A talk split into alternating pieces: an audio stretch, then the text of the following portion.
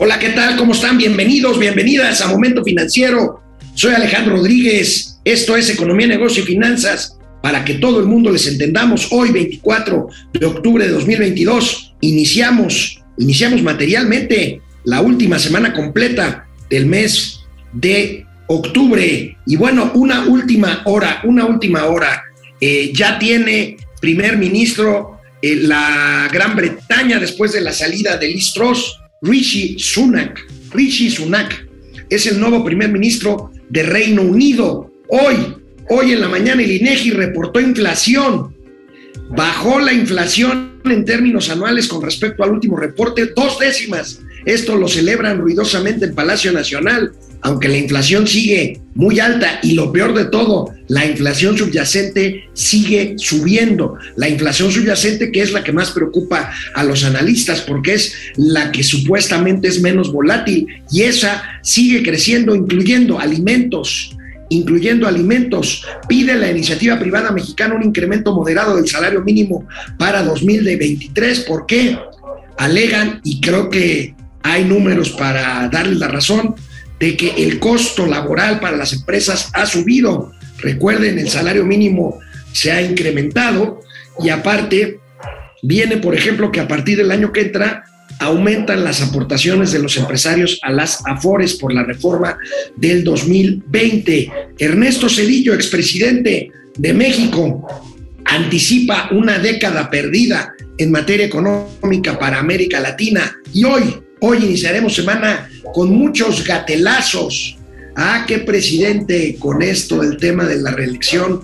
Dice que no, pero sigue coqueteando con esa idea. Y bueno, gatelazos corcholateros, por supuesto. Empezamos. Momento financiero. Esto es Momento Financiero. El espacio en el que todos podemos hablar. Balanza comercial. Inflación. Evaluación. Tasas de interés. Momento financiero. El análisis económico más claro. Objetivo y divertido de Internet. Sin tanto choro. Sí. Y como les gusta, Peladito y a la boca. ¡Órale! ¡Vamos, réjete bien! Momento financiero. Bueno, pues les decía, les decía a la última hora que esta mañana se da hace unos, hace un ratito, este, pues bueno, se, consumó la elección del que será, del que ya es el nuevo líder del Partido Conservador en Gran Bretaña, en el Reino Unido. Se trata del ex ministro británico de Economía, Rishi Sunak.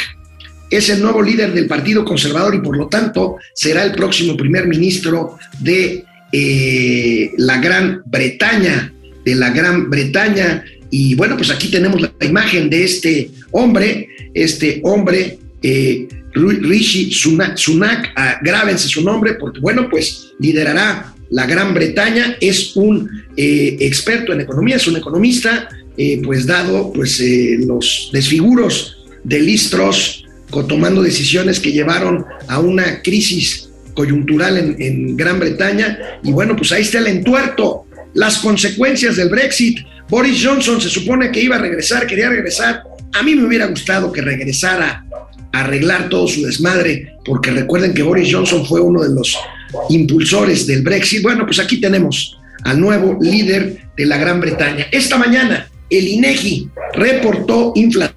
La inflación en México sigue alta. El presidente de la República había dicho que ya había llegado a su tope. Bueno, efectivamente, la inflación, la última inflación anual reportada fue de 8.7. Hoy se reporta 8.53. Sigue siendo altísima. Y bueno, aumentó casi medio por ciento en la primera quincena de octubre, 8.53 anualizado. Y bueno, pues lo que más preocupa es el incremento en la inflación subyacente. Por más que el presidente diga, veamos la gráfica, la inflación subyacente, y aquí la vamos a ver, esta inflación que se supone que son precios no tan volátiles, es la línea verde clara. 8.39%, no baja su tendencia alcista, bajó ligeramente la inflación total en términos anuales, pues un par de décimas, cosa que no es nada del otro mundo para celebrarse. Bueno, salvo la señal de que haya llegado a su tope, pero no. El presidente de la República, pues como lo hace siempre, eh, celebró, celebró porque según la inflación está cediendo y bueno, ahí medio se atoró y ahorita vamos a ver porque pues es rápidamente desmentible los eh, pues eh, cohetes al aire echados por el presidente Andrés Manuel López Obrador. Veamos. Bueno, es muy importante dar a conocer que con las medidas que estamos tomando se está logrando una reducción en la inflación. Poco, pero ya no está creciendo. Hoy, eh, como lo hace el INEGI, cada 15 días a las 6 de la mañana se da a conocer el dato de inflación de eh, la primera quincena de octubre y ya este, tenemos eh, una inflación anual de 8.5, estábamos en 8.8 la anualizada, es decir, va bajando. Y esto eh, seguramente, aunque todavía no he visto el comportamiento sobre los componentes en energéticos, en alimentos y en otros bienes, seguramente ya hay una disminución en alimentos o se detuvo el incremento de los precios? Pues no, presidente, ¿qué cree? No se detuvo. Precisamente por eso no echamos aquí en Momento Financiero las campanas al vuelo, porque nosotros sí ya revisamos, usted no, bueno, pues es muy temprano, aunque se levanta usted cuatro y media, cinco de la mañana, bueno, pues no la había revisado y efectivamente Veamos los detalles del índice nacional de precios al consumidor, insisto, a la primera quincena del mes de septiembre. Estos son los números a la primera quincena y fíjense, 8.5, 8.53, 8.53 la inflación general anual, pero fíjense, la subyacente llega a 8.39%, la inflación supuestamente más volátil. Y ahí tiene usted, presidente, alimentos, bebidas y tabaco, 13 .87% de inflación. Presidente, le están informando mal. Esto no es para echar las campanas al vuelo. Ya no hablemos de la inflación no subyacente, que está cerca del 9%, incluyendo, y esto influye también en los precios de alimentos finales, los productos agropecuarios con una barbaridad de inflación de 15%, al igual que los artículos pecuarios, las frutas y verduras un 14.4%. En fin, ahí tenemos, ahí tenemos los datos duros. Los datos duros, por supuesto, en la mañanera se agarran de cualquier cosa. Ya había el vocero Jesús Ramírez este, Cuevas diciendo, ya está bajando la inflación. No, no, no está bajando. Y además, bueno, presumir una inflación de 8.5%, 8.53, pues la verdad, no veo, no veo de dónde. Y perdón si parecemos aguafiestas, pero pues así, así es la realidad de la inflación. Es un hecho, por lo tanto, que la tasa de interés seguirá subiendo en la decisión de noviembre por parte del Banco de México. Seguramente será de 75 puntos base, tres cuartos de punto porcentual. Y pues ahí tenemos el tema inflacionario. Veamos aquí un poco más de detalle de los productos que más subieron en la quincena, en la primera quincena de septiembre y cuáles no lo hicieron o francamente disminuyeron. Bueno, pues ahí está.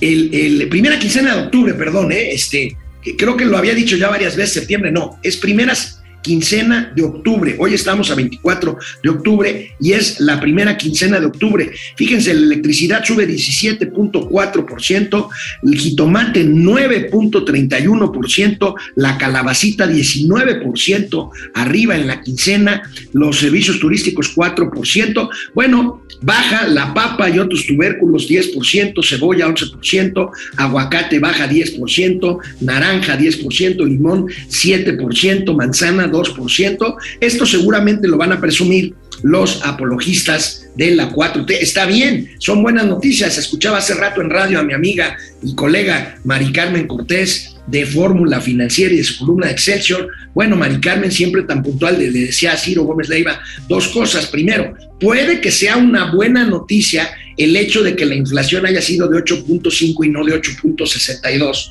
como era el consenso de los mercados, o que ya se haya detenido el crecimiento de la inflación en términos anuales. Pero en realidad, y decía Mari Carmen, y estoy de acuerdo con ella, pues no hay nada no hay nada que celebrar, sobre todo por la inflación en los alimentos y sobre todo también, ya se los había dicho, por el tema de la inflación subyacente. Estos eh, precios, estos productos que no son determinados por el gobierno federal eh, y que son y que no, no son energéticos y que además, pues estamos hablando de la inflación subyacente, que es la menos volátil y es en la que se basan las expectativas para tomar decisiones de política monetaria y de lucha contra la inflación. Ahí tenemos pues esto de el, eh, el tema inflacionario. Y bueno, este, no sé si ya tenemos ahí a Mauricio Flores.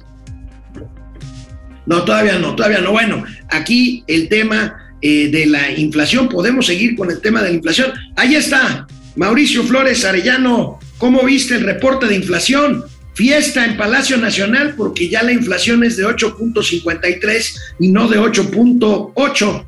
Sigue siendo altísima y además los alimentos, pues como lumbre. Mauricio, buenos días. Buenos días, amigos. Bueno, pues ahora sí es como cuando te la están metiendo y dicen, ay, es que ya me la sacó tantito, ¿no? O sea, así como que, ay, como que, como que se echó para atrás. Bueno, no, no, no se está echando para atrás, simplemente está creciendo menos rápido. Es correcto, amigo. Bueno, pues ya, ya revisamos, ya revisamos el tema de la inflación, pero en algo que también tiene que ver con la inflación, amigo, fíjate que la iniciativa privada mexicana, los empresarios, a través de, bueno, todos los lunes, tú lo sabes muy bien, a mí me tocó hace 30 años este, eh, difundir esos reportes. El CESP, el Centro de Estudios Económicos del Sector Privado, todos los lunes publica un análisis económico precisamente semanal, muy interesante, que antes era más referencia que hoy, pero bueno, el día de hoy, el, este reporte del CES exige o pide eh, en nombre de los empresarios que el incremento al salario mínimo sea moderado en el 2023, en virtud, amigo, en virtud de qué? Pues de que se han incrementado los costos laborales un, una barbaridad, ahorita vamos a ver cuánto, eh, en el 2022. Aquí tenemos la nota, amigo. Costos laborales, pues salarios, por supuesto, eh, prestaciones. El, prestaciones, el índice de precios a los productores y sobre todo, amigo, el próximo año, el 2023, inicia la mayor aportación un punto porcentual más de lo que aportan los patrones a las afores de sus trabajadores. Entonces, pues esto hace que los empresarios pues digan, chitón ahí, este, tranquilos, porque mira, el salario mínimo en los últimos años, ya lo hemos platicado aquí, ahorita me harás tu comentario, pero pues el salario mínimo ha venido creciendo, ahí tenemos la gráfica, ha venido creciendo, pues como parte de esta política social del presidente Andrés Manuel López Obrador, y que para muchos, pues es materialmente el único logro medible de la 4T. No, no, no, no es logro del presidente ¿eh? ni de la 4T. Es producto del esfuerzo sobre todo de las pequeñas y medianas empresas e incluso de las grandes empresas. Ahora, por ejemplo, hay empresas que tienen el salario mínimo como base, por ejemplo, los restaurantes, y después vienen los bonos, las prestaciones o las propinas. Ajá. Pero el esfuerzo, el esfuerzo no era del presidente, o sea, no mamar, neta. Porque el salario mínimo no se convirtió como se esperaba en un salario faro, que todos los demás salarios lo fueran a seguir. Ajá. Es decir, el salario medio eh, de cotización al seguro social, para no hablar del salario medio industrial, pues ha crecido tal vez 17%. O sea, ya la inflación ya se lo chingó. Punto. Claro, claro. el medio de cotización, los aumentos ya lo deterioraron. El mínimo lo gana pues una cantidad importante de gente, pero no es su único ingreso en el sector formal. Ojo, ¿eh? Porque en el sector informal, pues igual y le pagan, no sé, a un ayudante de barbacollero, le pagan, pon tú, un fin de semana se saca 200, 300 barros más las propinas, ¿no? Mejor lleva 400 barros, pero no llevan nada más, no lleva prestaciones sociales, no lleva fondo de ahorro para el retiro, para la vejez, para la enfermedad, menos para casa. Eso es puro cash Y este segmento representa el 57% de la población económicamente activa de este país. Entonces, está muy acotado, ¿no? Aunque ciertamente las empresas tienen toda la razón en decir, oigan, espérense, porque el propósito de la Comisión de Salarios Mínimos, ajá, la CONASAMI, ya lo dijo, queremos aumentar 22 o 24%. Sea, pues, con eso, con mira, simplemente hace rato lo veías ahí con lo de la inflación. El tema eléctrico, 17%, el chingadazo anualizado de electricidad. A esto añádele el incremento, no incremento del precio de los combustibles que se ha subido. Échale además el de las materias primas, el de los costos de transporte, pues bueno, un, aquí en esta gráfica, amigo, aquí en esta gráfica se muestra muy claramente los costos asociados a las, a las empresas, a, precisamente costos, costos laborales para las empresas. Y ahí lo tenemos, amigo. El costo laboral se ha incrementado en 2022 14%. Y en términos reales, con respecto a 2018, se acumula una variación en costo laboral para las empresas mexicanas de 40%. Sí, sí, mira, eh, para los marxistas del Guarache, diría, no, es que se trata de quitarle plusvalor a los capitalistas que se lo quieren chingar todo. Ya ves que incluso el presidente anduvo maleando el fin de semana, el, casi el fin de semana con Joan Manuel Serrat, de que estaba Carlos Marx pintado en un mural de, ahí del gordo en, en, Palacio Nacional, ¿no? Sí, amigo, el sofisma, el sofisma de que quienes crean riqueza son los trabajadores y no los empresarios. Perdónenme, la mano de obra de los trabajadores hace crecer a las empresas, pero reciben un salario por ello. Quienes crean la riqueza son los empresarios y el dinero que arriesgan para poner su empresa. Ahora, hay otros factores más importantes. Yo no me iría tan, tan clasicista, amigo, porque tú estás siendo, no clasismo, clasicista en términos de lo que decía Adam Smith en cuanto a que es el capital el que comanda a todas las demás fuerzas productivas.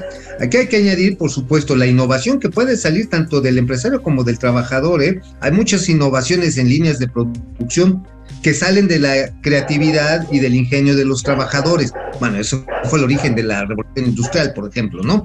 Eh, sin embargo, hay otros que es, por ejemplo, el desarrollo e innovación tecnológica y ahí sí estamos a chillar, amigo. Ahí sí no hemos dado un avance sustantivo como país. Hay empresas que lo están haciendo, hay muchas que no lo están logrando. Eh, digo, por ejemplo, hay unas que dicen, no, es que ya estamos innovando, saque su QR para que le demos el menú del restaurante. No mamen, eso no es innovación tecnológica, eso es huevonés. bueno, oye, amigo, pues eh, hubo un foro en Madrid el fin de semana un foro ah, organizado por una fundación eh, de Mario Vargas Llosa. Y ahí coincidieron dos expresidentes mexicanos, Así es. Ernesto Cedillo y Felipe Calderón. Bueno, hicieron enojar a nuestro actual presidente, a don Andrés Manuel López Obrador. ¿Por qué? Porque pues Felipe Calderón habla de la falta de democracia en México, de la persecución de periodistas, de no respetar la libertad de expresión, de estar cooptando organismos de contrapeso autónomos, en fin, se enojó al viejito, pero a mí lo que más me llamó la atención, si gustas vemos el extracto de lo que dijo Ernesto Cedillo Ponce de León, un economista eh, del Politécnico, que le tocó lidiar con una crisis muy severa, la del 1994, y entregó al país, hay que decirlo, creciendo económicamente. Ernesto Cedillo, anual. Así es, Ernesto Cedillo vislumbra una década perdida en términos económicos en América Latina. Mira. A ver, viene Cedillo. Eh, se confirma que América Latina tendrá otra década perdida. Si vemos lo que ha venido pasando con nuestras economías desde el año 2015, eh, no es difícil y de hecho quienes se dedican a este trabajo de las proyecciones del comportamiento económico nos confirman que para el 2025 no hay manera de evitar de que se declare que entre el 2015 y el 2025 el crecimiento, si acaso, de América Latina fue un crecimiento mediocre y que en esa década habrá habido un retroceso en los avances de reducción de la pobreza y reducción de la desigualdad en nuestra región. Ese es el primer hecho. Segunda observación es que esta triste eh, situación tiene que ver con la actuación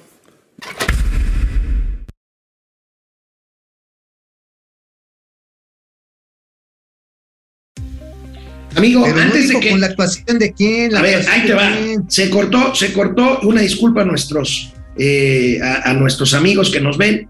Eh, se- el, el- el presidente se echó a partir de ahí todo un eh, speech a partir del avance de las políticas neopopulistas en el mundo y en Ah, particular en América Latina. Y por supuesto, pues se está refiriendo al presidente López Obrador, a Bolsonaro en Brasil, este, al regreso del peronismo, que en realidad nunca se fue de Argentina, y pues a las políticas estas que pues forman parte, quizá todavía tenemos la duda, bueno, no sé si, si tú todavía la tengas duda, pero este, Anoche no te quejabas de eso.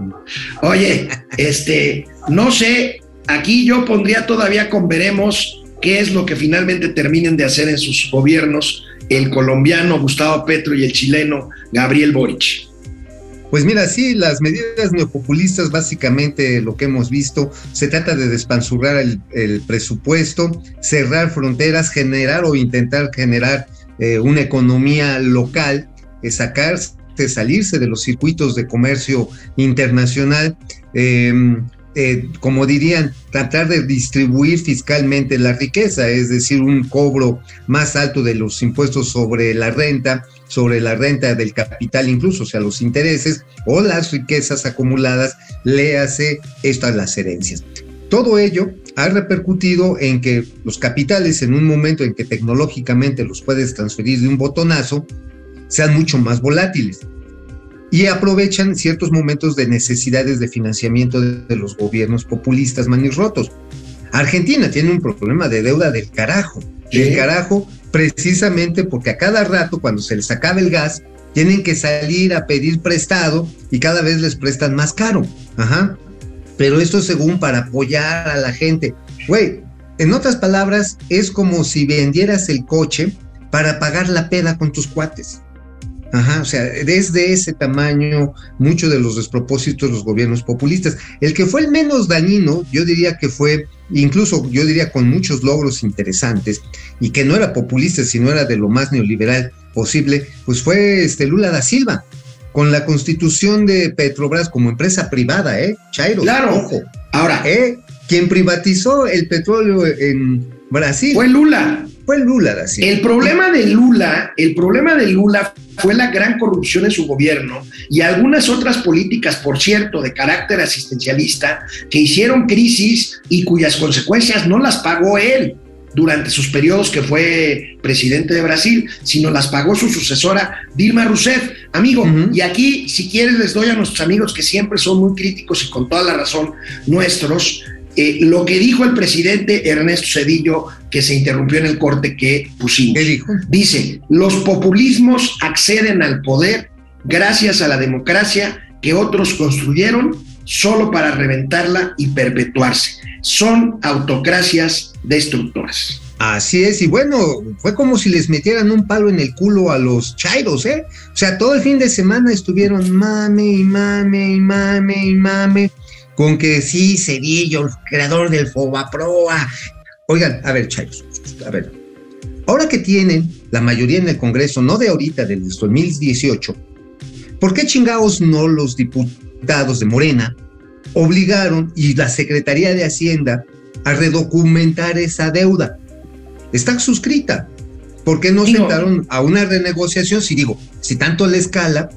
No, amigo, pero creo que, creo, con todo respeto, amigo, y ya lo hemos dicho, creo que esa no es la discusión. O sea, creo que no debemos atorarnos en la discusión de cuánto vale a valor presente la deuda del Fobaproa. o que si Es se un billón, 40 no. mil millones de No, pesos. yo creo que ese no es el punto. El punto es el propósito inicial y final del Fobaproa. A ver, Claro. Dolores Padierna, Martí Batres, que se fueron con todo en contra de Cedillo en estos días, no hubieran podido sacar su dinero de sus cuentas bancarias que no es poco dinero, por cierto, no lo hubieran podido sacar en el 94. Bueno, el de no presidente haber sí. sido López Obrador sí, porque todo era de cash. Ah, no, todo era el cash, pero vaya, Dolores Padierna y todos los demás socialistas champañeros que tienen sus cuentitas no las hubieran podido sacar del banco si no hubiera habido el Fobaproa. Punto, se acabó la discusión. Ahora, no, espérate. También es cierto, no, es que privatizaron un daño público. A ver, a los que pudieron agarrar de malosos los metieron al bote. ¿Te acuerdas de Lankenau? Persiguieron a Isidoro Rodríguez, persiguieron a Al Carlos. Cabal, a Livino, hubo varios banqueros regionales y el problema se generó por banqueros manirrotos que se pusieron a prestar a lo pendejo y a autoprestarse. Muchos de esos créditos fueron, con- fueron quebrantados, fueron quebrantados, yo digo, algunos con razón, otros mal quebrantados, ajá, pero sin embargo, digamos, en el balance de qué fue mejor o qué fue peor, sin lugar a dudas fue mejor tener ese seguro que no haberlo tenido. A ver, amigo, Así de sencillo. ahorita lo decías, en cuanto, después de la profunda crisis del 94, el error de diciembre, el Fobaproa, todo eso, la economía mexicana se cayó escandalosamente. Sí. No tanto como con la pandemia, pero ¿recuerdas cuánto se Menos cayó la- 6%, menos 6.4%. sí, el primer año. 6.4%. La mitad, la mitad de lo que se cayó ahora con la pandemia. Ok, está bien. Ahí un punto a favor de nuestro presidente. Pero, ¿con cuánto entregó creciendo Cedillo el país en, en- en el año 2000? amigo? En el año 2000 ya íbamos a una tasa de crecimiento de 5.4%, después de que entre los, después del primer año que fue fatídico, hubo tasas de crecimiento promedios de 4.2%. ¿Con cuánto. ¿Con cuánto va a entregar la 4T el crecimiento económico promedio por año en el 2024? Hay crecimiento, hermano. 0%. No hombre, 0%. no, hombre, te estás viendo muy, muy, muy optimista. Fíjate que Bank of America saca un, eh, un comentario hoy muy interesante en el sentido de que México en el 2023 va a tener crecimiento cero.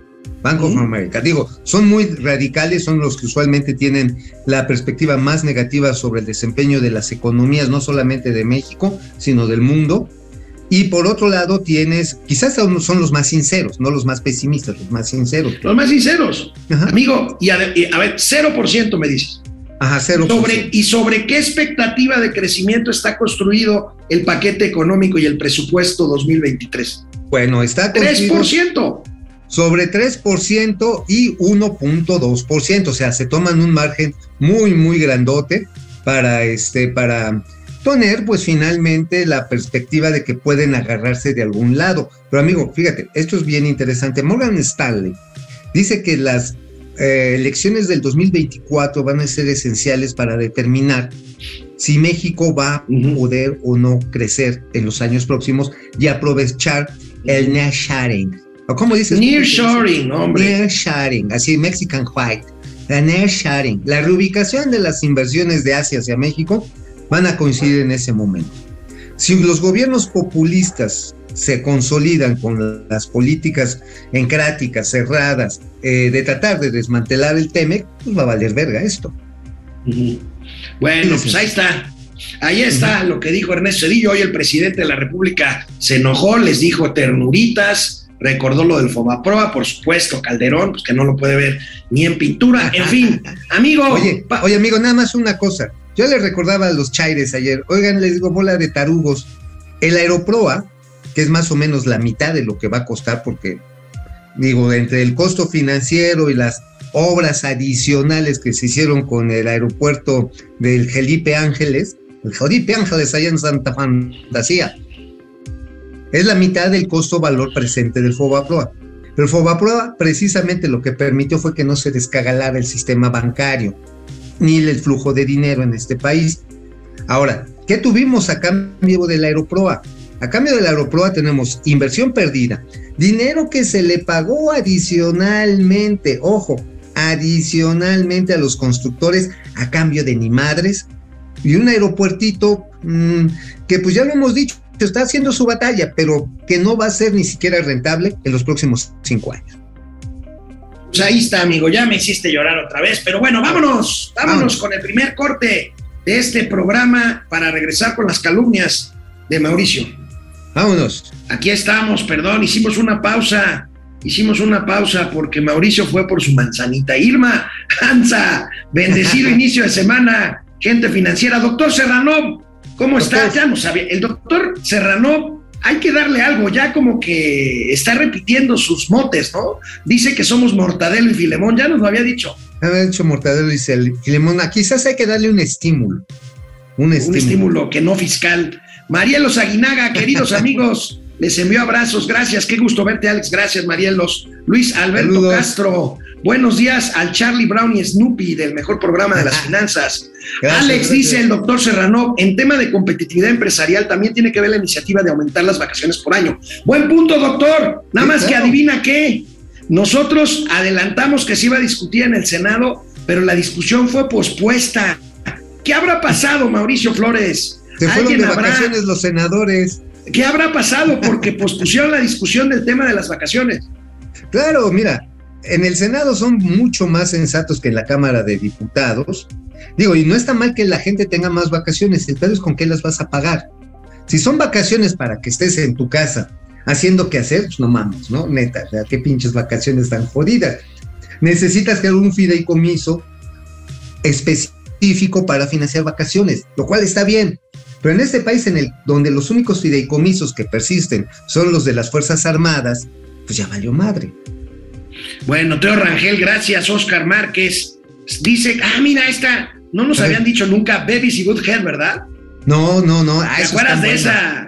Sí, Esa. cool, sí. Sí, sí, sí. Luis Bermúdez, bienvenido nuevamente, mi estimado Alex, gracias. Luis, saludos al terrible Mau, aquí los está escuchando. Aquí Fidel estoy, aquí estoy. Reyes Morales, aquí es donde los que no usan el AIFA se quejan de que los empujan en el AICM, pues Chango León.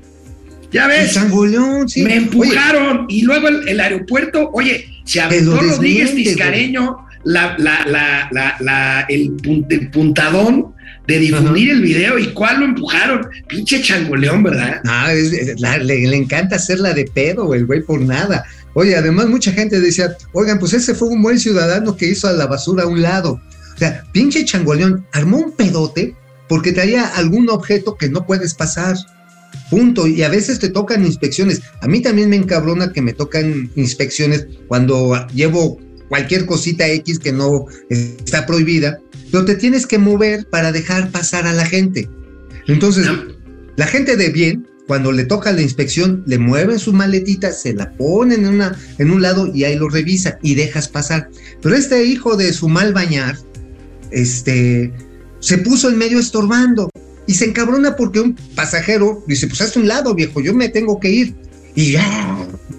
Oye, amigo, esto va a levantar ámpula, polémica, polvadera. Esto es verdaderamente un notición. No A sé ver. si para bien o para mal, cada quien lo dirá, pero nos dice depredador mercenario con...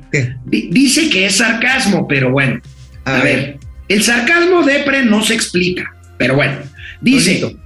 Pili Sa- por, emito el siguiente comunicado. Pili Sáenz y su servidor cumplimos dos meses en Morena porque nos hemos convencido de que este es el camino para que le vaya bien a México. Durante muchos años militamos en el PRI y como ahora el PRI es un aliado de la 4T, nosotros decidimos sumarnos a Morena. La 4T va. Bravo, eso Bueno, se llama realismo político. Eso No, no, realismo eso se llama valor, aunque sea sarcasmo, se necesitan, ya sabes qué, para decir esto. Vejete, Vejete Iracundo López no quiere que los ciudadanos contemos los votos en el 24. Sabe que perdería el INE en Claro, peligro. ¿no? Sí, A ver, sí. Y los chairines dicen, no sirve para nada el INE. Oigan, pendejos, ¿quién fue el que encumbró al rey del cash en 2018? ¿Quién Pues fue el que validó las elecciones y permitió que fueran elecciones ejemplares? El INE. claro, José Almazán Mendiola, Marielos Aguinaga, 4 dólares con 99 centavos. Marielos, Marielo, musiquita, por Marielos. Aguinaga. Ya estoy chocheando. Y bueno, otra vez, ingeniero, porque Teo Rangel, 50 pesos, nuestro Órale, mecenas otro, favorito. otro. Échenlo, échenlo, échenlo. Bueno, Rogelio Ortiz, el mejor programa de finanzas de México que los chairos jamás entenderán, aunque tengan 14 años estudios universitarios. Marian Sabido, ya bajó la inflación, se ve que el señor no va al súper y no tiene ni idea de cómo están los precios. Marian, Claro ahí están no. las cifras, ahí están las cifras. Ajá, y digo, está cabroncísimo, porque mira, la- se ha detenido, y quiero eh, reiterar eso, amigo, se ha detenido el crecimiento, o digamos, está siendo menos rápido de precios sobre una base muy grande de los mismos. Entonces, por lo tanto, dice, ah, no, ya está reduciéndose la inflación. No, señores, están creciendo menos rápido los precios, pero de que siguen subiendo. A ver, acuérdate, la meta de Banco de México era 3%. No manches, está casi tres veces arriba de esa meta. Y en alimentos, compadre, este, pues tú, velo nada más, está prácticamente, está prácticamente a 16% anualizado. Así es, Vegeta Iracundo, gracias, José Manuel González Ochoa, gracias, Pepe Huicho, ya no digan que le informan mal, más bien el presidente no quiere reconocer su error, bueno, es un, es un No, pues no. Gustavo no. Velasco, gracias, Gregorio Cruz, saludos a los financieros antes de que les envíen un general o capitán a hacer el programa, pues sí, Pues ya, ya en una de estas. Gregorio Cruz, desde el inicio de esta caquistocracia, gobierno de ineptos y corruptos. René Mero, en Los Cabos la inflación se calcula en el doble. Los Cabos, ya lo hemos dicho, es Es carísimo. carísimo, sí. Sí, Rubén sí. Rico González, ya vimos esos videos de Felipe Calderón y Ernesto Edillo, buenas intervenciones en esta cumbre española. Bueno, vámonos con las calumnias de Mauricio. Vámonos, vámonos. Amigo, ¿de qué escribiste hoy en el Independiente? Ah, qué grilla traen los de Canacintra. Sí, caray, ¿Qué, no está. quieren a su líder, al señor Centeno? Pues mira, es que el señor Centeno llegó bien bravo. Mira, me enteré de muchos sin triángulis y que se van a ir eh, filtrando a lo largo de la semana de esta convención anual que tiene Canacintra allá en Mérida. Esta vez en Mérida, bueno, nada más de entrada, no dejaron subir a Eno Castellanos al presidium de expresidentes. Centeno, desde que llegó, dijo, y digo, esto lo sé de los chismes que hay al interior, no, no, estos hay que darles en la madre, refiriéndose no castellanos, perdón, y a Rodrigo Alpizar, que son los dos expresidentes previos, por alguna razón, con todo y que ellos fueron quienes lo apoyaron como candidato de unidad. Algo trae el señor Centeno, yo sé que trae novia, pero no voy a hablar de su novia, porque además No, no, es su no, esos son particular. personales. No, el problema está en que es que va a salir que este que la lana que le pagan a la señora, la mamá de la novia, pues es lana de Canacintra. Yo no lo dije, ¿eh? Pero va a salir. Ahora, eso sí ya es público, ¿no? Finalmente es un asunto que implica los dineros de una asociación, de una cámara tan relevante como esta. El asunto, y yo creo que esa es la parte esencial, es que llevaron a dos comentaristas, a dos analistas, sin lugar a dudas, eh, de grandes vuelos, llevaron a Aguilar Camina a esta convención, llevaron otra vez este, a Macario Esquetino, pero por primera vez en más de 70 años no fue un solo funcionario federal, uno, no fue uno. Les fueron a hablar del salario emocional y que para qué sirve la energía solar y los talleres para aprovechar el gas en tu casa.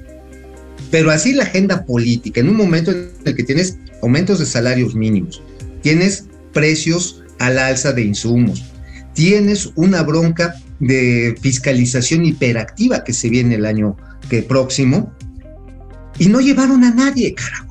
O sea, tienes además la bronca de la energía eléctrica y no hiciste nada. O sea, no llevaron a una convención que fueron 1.300 gentes. Primero, pateaste a uno de los, ex uno de los expresidentes. No le querían dejar subir a Rodrigo Alpizar, que finalmente se echó un discurso bastante airado diciendo, oigan, yo estoy viendo aquí una canacintra eh, enojada, vulnerada. ¿Y sabes por qué, amigo? Este, hubo ahí un intercambio de palabras, el presidente de lo que le llaman sectores, eh, le dijo poco hombre, por no decirlo puto, este, al propio Centeno ante el público. Pero peor tantito, la señora Lourdes Medina, que es la presidenta de Mujeres Canacintra, renunció públicamente por misoginia por parte de la, de la presidencia del señor Centeno. Es decir, y por eso el título de la columna ahí hoy en el Independiente, un señor que además tiene conflicto de intereses, ¿eh? porque él anda haciendo negocios con el IMSS muy, muy jugosos, pero no está pelando a sus agremiados de lo que le llaman el sector de industria médica. Y por otro lado, no tiene interlocución con el gobierno federal en un momento tan delicado. Y además, se pelea con el sector femenino de Canacintra. No, pues no. No, pues bueno, ¿a dónde va este güey? No, pues Claro. ni para ni pa dónde hacerse. Bueno, pues la canacintra es un lío entonces.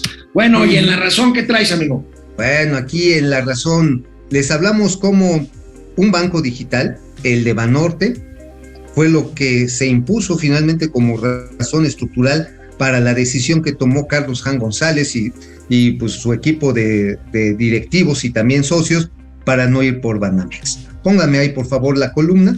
¿Te Ahí, refieres a, te refieres a lo que A- a Bineo. informaste el viernes de que Banorte no va por, bueno, lo informamos desde el jueves, pero Desde el lo jueves, analizaste desde el jueves. bien el viernes de que. Banorte no va por, por Banamex. Sí, no va por Banamex y Vineo es la razón estratégica de fondo. Vineo se adelantó su lanzamiento tres meses. Ajá, tres meses. Y entonces, pues en el en la comparación de costos, dijeron, a ver, si vamos a duplicar muchas funciones, si- tenemos que hacer un- una fintech básicamente com- hipercomputarizada con millones de terabytes para definir perfiles de clientes, pues digo, muy bonito estará eh, la, matriz de Banamex en el centro histórico, la de Mérida, la colección de arte puede ser maravillosa, puede tener muchas ubicaciones en plazas comerciales, pero ya no es el futuro de la banca, ¿eh? Ya no es el futuro de la banca. Y también supimos que el equipo de Citi fue inflexible en el precio, o sea, no alcanzó a reconocer que este cambio tecnológico está haciendo que la parte inmobiliaria ya no sea esencial per se para un sistema bancario o financiero a través de las aplicaciones y a través de los sistemas informáticos. Y por lo tanto, pues este, la decisión se inclinó por ahí. Digo, también mediaron la parte de los impuestos, que es, eh, digo, pagar impuestos por una de estas transacciones es muy elevado, eh, 20% de entrada. Además, pues de que tienes un problema ahí bastante sabrosón de la parte de la liquidación del personal que tengas en un momento dado que despedir. Y no digamos eventualmente la duplicidad de funciones de la banca comercial en la cual Banorte se ha aplicado correctamente. Pero sí, su innovación tecnológica, Vineo, fue la que determinó básicamente por qué no. Y de- decimos quiénes quedan y la pregunta es, ¿sí se va a vender Banamex? Ahora, ya se bajó Ri- Ricardo Salinas Pliego, ya se bajó Ana Botín. Ana Botín. A ella la bajaron porque el presidente dijo, no, a mí no querer españoles en mi, en mi país, ¿no? Bueno, Bueno, Pero, yo lo bueno. comentaba, yo lo comentaba en Twitter, amigo, coincido contigo. Este, la pregunta es, ¿y se va a vender? Porque de entrada, toda eh, el, el gran periodo de tiempo que ha pasado y los condicionamientos desde la presidencia de México, pues le han, le han restado valor a Banamex. Entonces me imagino Ujú. que a eso vas. La pregunta será, oye, ¿y a los actuales dueños de, de, de Citi les interesará vender el banco a un precio mucho menor del que calcularon cuando anunciaron su exacto. Mira, dice, no es que creo todavía queda Carlos Slim y todo. Oiga, ¿sí saben qué hace Carlos Slim con sus zapatos viejos? Los usa. Los vuelve a usar. Bueno. el, el- el señor no compra caro, el señor compra barato para después vender caro. Así es. Así bueno, es. Y Amigo. Germán Larrea, Germán Larrea anda en otro rollo. Quizás le interese. Oye, ¿y no, te, no se te hace lógico que pudiera ser un serio aspirante Danny Becker, que parece que trae atrás a Larry Fink, que además es amigo de López Obrador, el de BlackRock? Podría ser. Mira, podría ser porque acuérdate que la comunidad judía es muy activa en el desarrollo inmobiliario. Quizás a ellos sí les interese las ubicaciones que tienen en plazas comerciales, ciudades, para otros cines. Y también le entienden a las fintech. Yo creo que ese puede ser un jugador fuerte, pero con ese enfoque, ya no de un bancote, sino cómo reacomodar las piezas para sus objetivos específicos. Por cierto, amigo, por cierto, adelanto un primer autogatelazo. a ver, Este, a ver. yo respeto mucho y admiro por muchas cosas a la comunidad judía en México. Pero hasta la comunidad judía tiene su propio Noroña, su propio changoleón.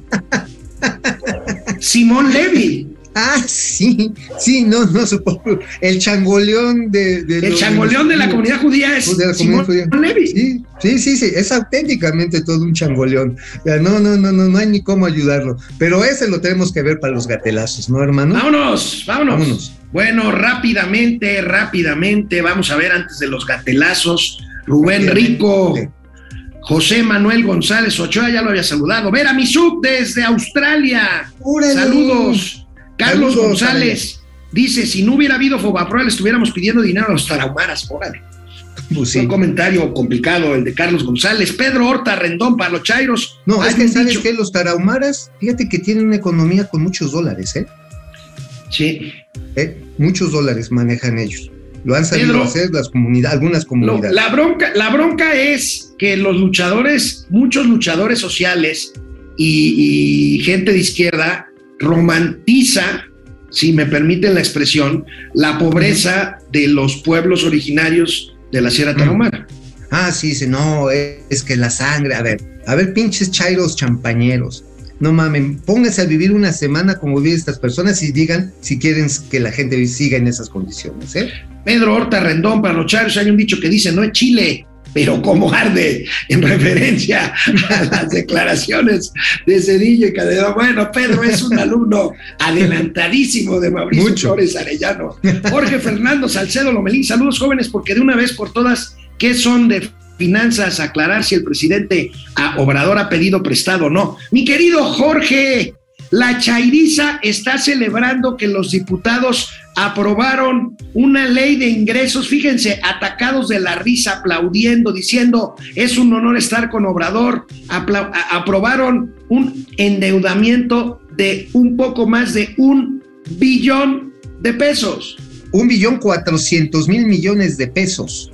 Un billón, es decir, 34% más, 34% más que el costo actual del FOBAPROA. Ahí Hay está. nada más, ¿eh? Ahí está. Chaires. En un año, en un año, ¿eh? En un año. pinche año. Betty R, ¿por qué los expresidentes usan foros extranjeros? Pues siempre, ¿no? Pues Yo- sí. Además, Betty, yo te voy a decir algo. Un expresidente cobra por una participación en esos foros, ¿eh? Y a ¿Cómo mí, ¿Cuánto cobrará? no, no sé cuánto cobrará Cedillo, debe de cobrar un poco más Cedillo que Calderón, pero a mí no me parece malo. No, tiene Vaya, que a seguir ver, viviendo. A ver, Mauricio, a ti y a mí nos invitan de repente, claro, no a foros tan importantes, No, bueno. más bien a foros más, pues más macuarrones, ¿no? Es macuarrones, Pero sí, por ejemplo. Nos invitan a hablar y, y- y, pues cobramos, papá. Pues sí, sí, digo, no los, los miles de dólares que cobrarán allá los expresidentes, pero sí cobramos unos pesitos, güey. Sí. Pues ahí, a por, por lo menos, por lo menos los tacos de canasta, Jap, 52, Y unas chelas. 52. Por favor, no vayan a ofrecer información testada, eso déjenselo a Obrador, que tiene testado el cerebro. Órale. José Luis Acosta, Mauricio, ¿ya se estará pagando solo con sus ganancias el aeropuerto Felipe Ángeles? No.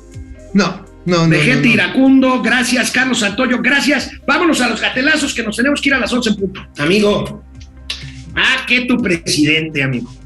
Ah, que tu presidente. El primer Peña, gatelazo. Cedillo o Calderón. No, no, López Obrador. Ah, no, Mira. ese es el de los chairos, ese güey Mira, ya no me aquí está este no gatelazo. Amigo, a mí sí, la verdad, aunque sea un gatelazo, sí me preocupa que el presidente López Obrador sigue coqueteando y jugando con algo que no se le pregunta, que es el tema de si se va a reelegir o no. Mira este gatelazo. A ver, bien. podríamos pensar en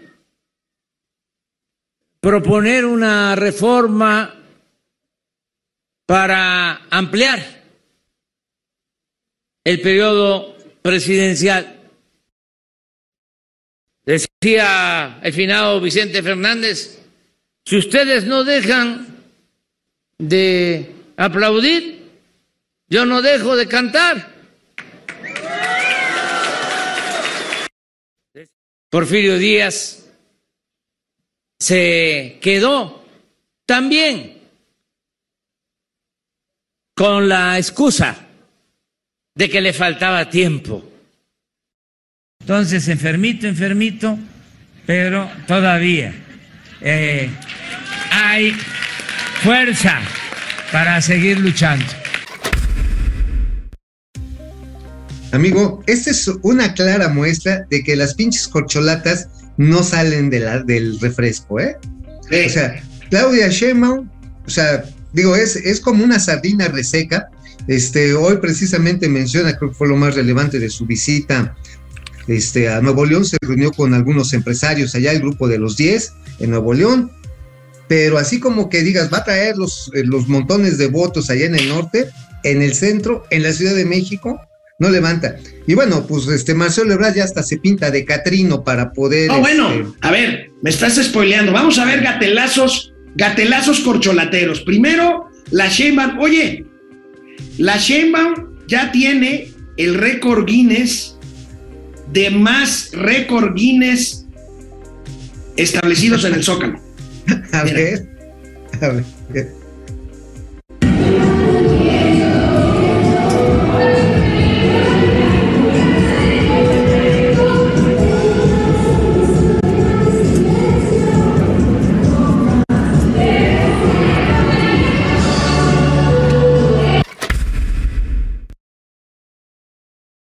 Amigo, ¿era Claudia o era el agüehuete seco lo que estaba ahí brincando?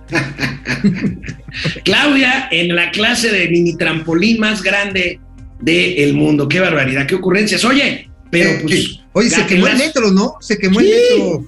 Estación ayer. Viveros ayer. Estación Ajá, sí. Viveros ayer. Ah, pero qué bonito brinca, ¿no? Qué bonitas Bueno, clases. Eh, Pero bueno, en más gatelazos corcholateros, Marcelo Ebrard, pues se fue a dar una vuelta en, en Morelia y mira, ¿qué? ¿No les dará pena, amigo? Mira, a ver.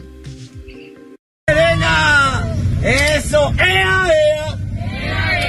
No pare. No pare.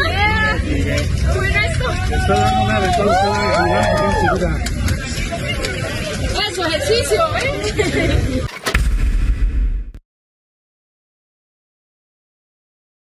Oye, amigo, amigo. la señora, la señora Bueso iba al lado, Sí, claro. iba al lado, ¿verdad? Sí, porque a, a Claro. Marcelo no se le ve hueso, se le ve pura grasa.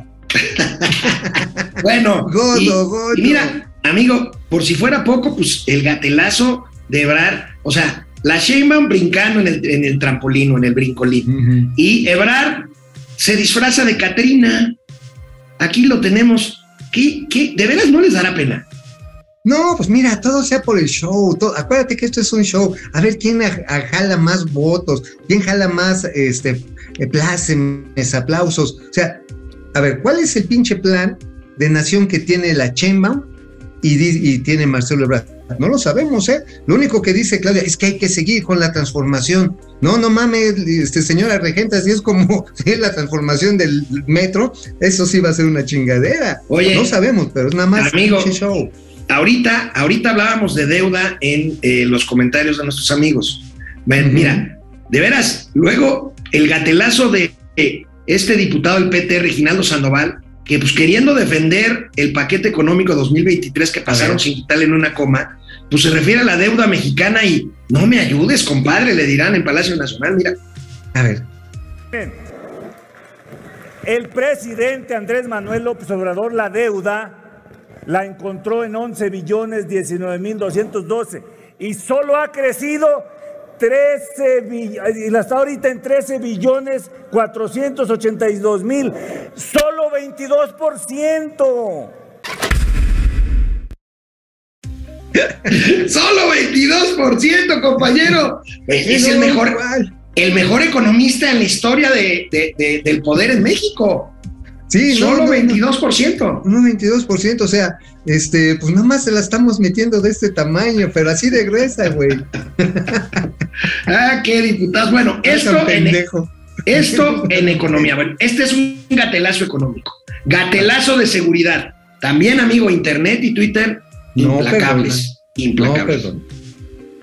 Esto se ve en Guerrero y en Morelos y en el Estado de México y en Puebla y en Tlaxcala y en todos lados. Esto se ve en Guerrero y en Morelos y en el Estado de México y en Puebla y en Tlaxcala y en todos lados. El amor No, bueno, internet nunca te mueras, ¿no? Bueno, gatelazo ya, gatelazo económico, gatelazo de seguridad y ahora gatelazo de salud, amigo. Sí, ¿Te cara. acuerdas que el presidente dijo que se dejaría de llamar Andrés Manuel si en un plazo de meses no completaba el suministro de medicamentos? Pues ya el Ajá, destino sí. lo alcanzó otra vez. Mira lo que le pasó el A ver, sábado. a ver. Vamos a hacer realidad el derecho a la salud, que no es un privilegio, es un derecho de nuestro pueblo. Universal, es decir, para todos y gratuito. Ese es. Ahora no, pero va a haber, va a haber. Y es mi compromiso.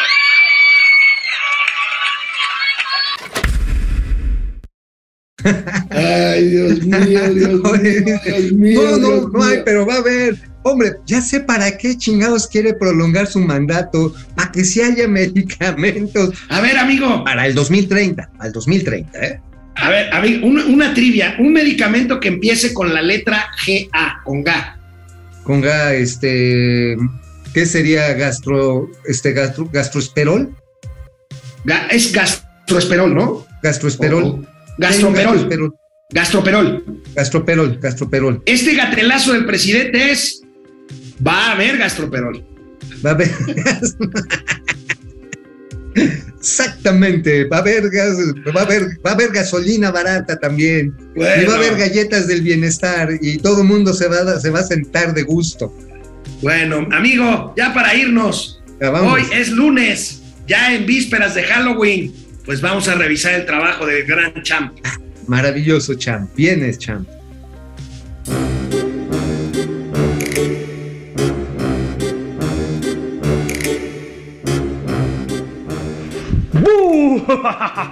Pendejo, loco, imbécil. Me diste miedo. Pues de eso se trata, señor. ¿Qué no ve que estamos en el mes de los espantos? Así que pongas abusado que se van a poner buenos los sustos, ¿eh?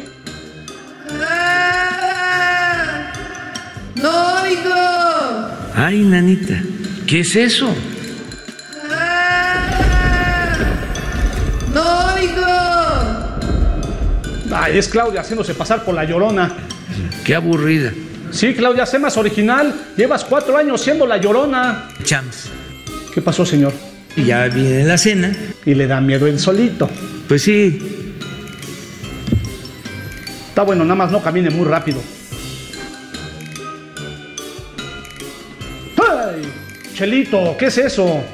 Se me salió una cara en los huevos. No se ría, señor, puede ser algo serio. Y tú, Chelito, ya tápate. A mí el presidente ya me destapó cinco veces. ¿Eso es cierto, señor? bueno, sí, pues, pero no. Sí, pero no. ¡Ay, Jalisco, no te rajes! Ahora sí me espanté, señor. ¿Está dormido? Sí, pero no lo vea a los ojos. ¿Por qué? Pues dice la leyenda que si alguien está escondiendo algo, él es capaz de doblarlo con la puritita mirada. No tengo nada que esconder. ¿Ah, no? ¿Y qué ese gancito no era del general? Ay, nanita.